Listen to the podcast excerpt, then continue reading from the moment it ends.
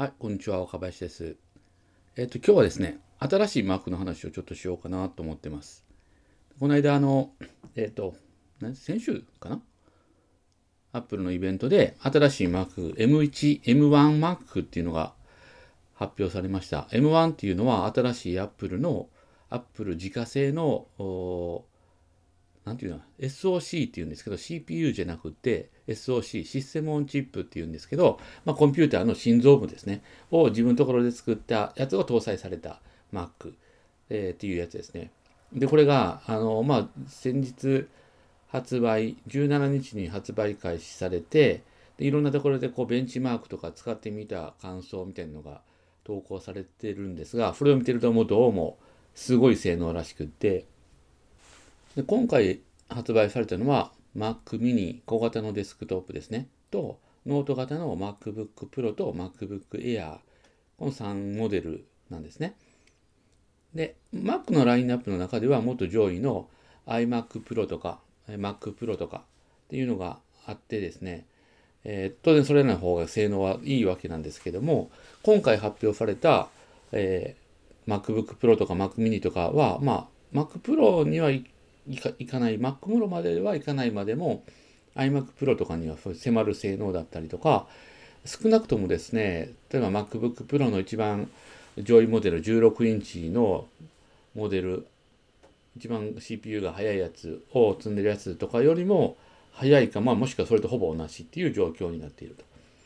と。しかもですね、これ値段が安いんですね。今までの Mac の値段から考えると、性能はもうめちゃくちゃ上がっているのに安い。もう仮にですね、これ性能がそのままだったとしても明らかに安くなっているっていう、まあそんな感じですね。値段が下がっているのに性能は上がっているっていう、こうユーザーとしてはもう嬉しい限りなんですが、まあ、その中でもその性能の上がり方がもう格段に違う。信じられないぐらい上がっている。まあ、その性能がどれぐらい上がっているのかって話は、今ここではまあするつもりはないので、後でまあリンク先をですね、リンクをあの記事の方に置いとくんで、そちらを見ていただいたらなと思うんですが、で、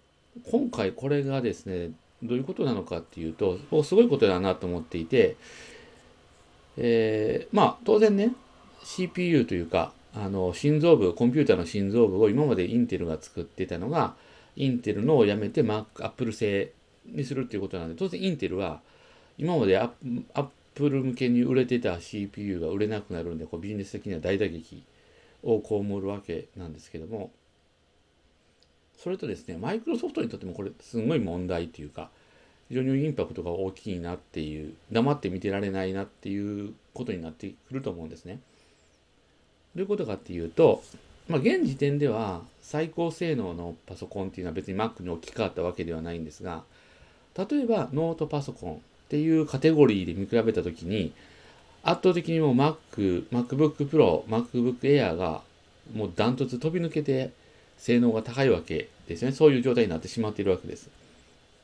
ですので、まあ、どうしても Windows でなければならないっていう理由がある場合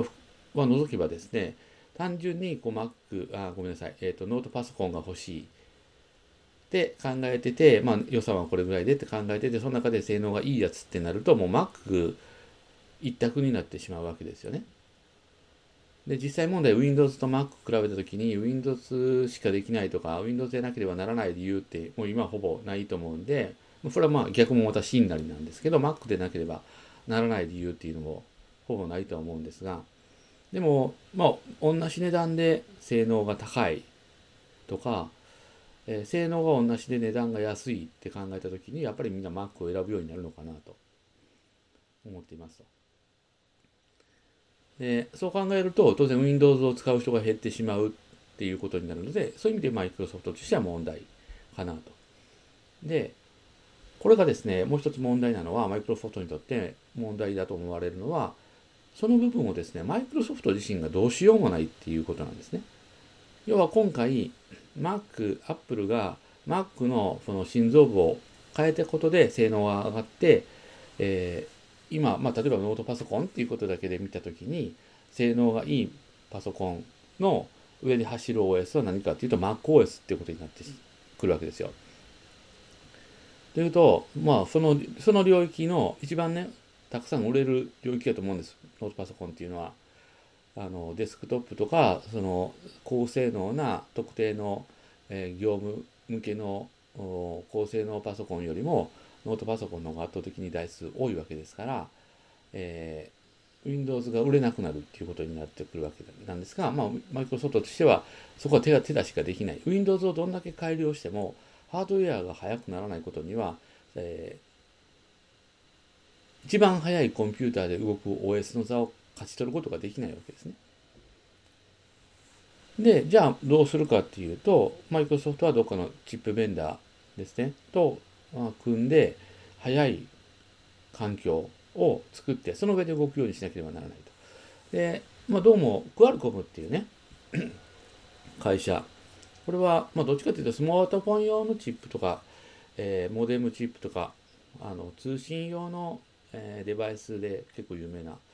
企業で、一般的にはあまり知られてないんですかもわかんない。その分野ではかなり有名な会社なんですが、まあ、そこと組んでですね、あの自社のサーフェイス用に、えー、チップセットを作って、まあ、それを載せていると、それがもう結構早いっていう話は出ているみたいなんですが、でも、それほど噂、あの噂というか、話題にはなっていないということを考えると、今回の M1 ほどではないのかなと。あの、まあ、コンピューターのアーキテクチャーって言いますけど、作り方が根本的に変わるぐらいの変化がないとですね、もうそこを覆すのは難しいのかなと。で、まあ、それをですね、マイクロソフトが自分とこではできないんで、なんかどっかと組みますと。で、今までですね、Windows っていうのは、あの、あ今までっていうか今もそうですけど、えー、いろんなメーカーのコンピューター、パソコンで動きますよっていうことが一つの特徴やったわけですね。ところが、特定のチップベンダーと組んで、そのチップベンダーの作ったところに最適化するってことになってくるとですね、もしかすると、えー、みんな各メーカー、例えばデルだとか HP だとか、そういうパソコンを作っているメーカーが同じチップを積んでものを作るっていう状態になると、差別化がしにくくなるわけですね。で、特徴出しができなくなってくるみたいなことになってきて、えー、まあ、メーカーとしても非常に苦しい状態になってくるのかなっていうふうな感じはあるんですけど、でもマイクロソフトとしてはそういう方向をやっていかざるを得ないっていう今現状にもしかしたらなったのかなっていう感じがしています。で、まあもちろんその Windows 用のパソコンでも速いものはあります。でもそれって今すごい高いんですよね。例えばゲーミング PC とかって言われるような、すごい高性能なグラフィック機能をつけた PC とかもすでにあって、それらと比べると、まだまだ MacBook Air とか MacBook Pro、Mac mini が買っているわけではないとは思うんですけど、まあ、当然今後ね、Apple も Mac Pro とか iMac Pro とか、そういう上位モデルを置き換えてくる。その時にはももちろんそれに見合った性能、高性能なものを出してくるはずなので、そう考えた時には、えー、まあ、Windows も4、おちおち安泰ではいられないのかなっていう感じはしています。今皆さんが使ってるような、まあ、ウィンドウとかマウスとかっていう形で使えるコンピューターの歴史って、まあ最初は Mac で始まったんですね。当時はマッキントッシュって呼ばれてましたけども、今みんな Mac、Mac って呼んでます。まあ当時も愛称としては Mac と呼ばれたんですが、から始まってですね、でその後 Windows が出てきた。で、Windows はまあ出てきたんですけども、当時の Windows はまあ Mac には全然こう勝負にならないぐらいお粗末な、お粗末っていうと言い過ぎかもわかんないですけど、あんまり操作性の良いものではなかったんですけれども、でなのでまあ DTP とか、うん、グラフィックとかの分野は圧倒的に Mac が使われたわけです。でそこに Windows 95っていうのが出てきて、ようやくこう Mac にかなり近いような GUI を備えたものが出てきたんですが、そこからだんだんこう入れ替わってくるというか、Windows がどんどんシェアを伸ばしてくるっていうような形になりました。まあもともとですね、Windows が動いている PC っていうのは、みんなそのすでに持っているものですね、あのいわゆる MS-DOS で使っている、使われていた PC がですね、たくさんあったので、まあ、そこに Windows が乗ってきたっていう形でもうシェアを伸ばした部分もあるかなとは思うんですが、Windows 95で大きく伸びてきましたと。でそこからですね、まあ、Windows がガーンと伸びて、Mac はもう全然縮小というか、あ拡大できなかったわけなんですけれども、で、Windows の方が圧倒的にシェアが大きいっていうこと、状態が、まあ、かなり長く続きました。で、Mac もですね、いろいろこう改善というか、あスティーブ・ジョブズが戻ってきて、iMac が出てきて、みたいなことがあって、そこから盛り上が盛り返してきてですね、そこからまあ iPod だとか iPhone だとかっていうことも、相乗効果もあって、Mac のシェアっていうのはどんどん伸びてきて、で、まあ今となってはもう多分互角っていうか、ほぼどっちもあんま変わらないぐらいになってるんじゃないかなと思うんですけども、Mac もですね、えっ、ー、と、普通にこう見かけるというか、以前でしたら、パソコンを持って集まるとですね、みんなほとんど Windows で Mac 持ってるやつは少なかったっていうんですけど、最近はですね、まあ、分野というか、によっては、例えば Web 業界の人たちなんかが集まると、ほぼ全員 Mac みたいな状態にはなってますね。ぐらい、まあ、シェアが拡大してきましたと。で、その中でも、えっ、ー、と、いろいろ一進一退があってですね、一時は Mac の方が Windows よりも安いっていう時代もあったんですね。同じ性能だったら Mac の方が Windows よりも安いという時代もあったんですが、最近はまたそれがちょっと状況が変わってきて、まあ、Mac の方が Windows よりも高いっていう状態が続いてました。特にインテルになってからその状態になってたんではないかなというふうには思うんですけども、で今回ですね、それがさらにまた入れ替わるということが起こってくるわけです。しかも今回の差はかなり大きいのではないかなと。はい。また全部、入れ替わったわけではないですし、今、その新しい M1 チップを積んだ Mac ではできないこと、従来できてたけど、えー、まだあできてない、対応してないアプリだとかソフトっていうのがあるので、完全にですね、こう、まるっと Windows に全部置き換わる、あ、Windows が Mac に置き換わるっていうわけではないとは思うんですが、でもまあ、これから対応が進んでくると、えー、Mac にこう魅力を感じる人も出てくるんじゃないかなと。実際僕の周りでも Windows の方に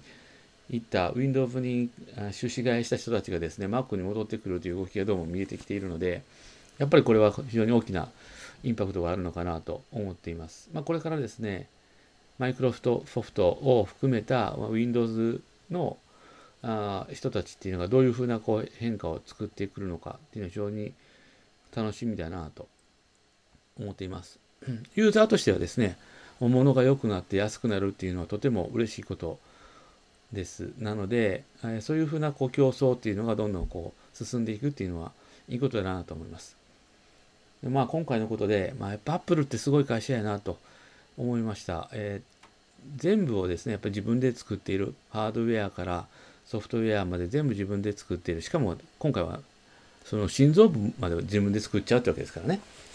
まあ、あの心臓部に関しては実は iPad、iPhone で使われているやつの、まあ、延長線上にあるやつなので、今回が全く初めてではないんですけれども、でも、その長い PC の歴史の中で、えー、今まではこう汎用品の CPU を使っていたのが、自社のカスタムチップで動かすっていう方向に舵切りをしたというのはですね、本当歴史的なことやと思います。まだまだこれから問題出てくると思います。あれが動かない、これ動かない、えー、なんかトラブルも出てくると思いますけど、まあ、それができた後にですね、は非常にいい世界が待ってるんではないかなと思っています。で僕自身もあの MacBook Air を1台買うことにしたので、まあ、そのですね、なんていうか問題出しというか、えー不具合をこう見つけていって、この世界が良くなるということにちょっとでも貢献できたらなと思っています。非常にあの届くのが楽しみです。僕ちょっと注文が遅くなっちゃったんで、届くのがどうも来月の8日から15日の間のどこかみたいな感じで、まあ僕の誕生日が8日なので、まあ、8日に来てくれたら嬉しいなとちょっと思っていますが、はい。あの M1 マック本当に注目ですね。これからはどんな風に変わっていくのか、コンピューターの世界どんな風に変わっていくのか楽しみです。はい、今日はこれで終わります。最後まで聞いていただいてありがとうございました。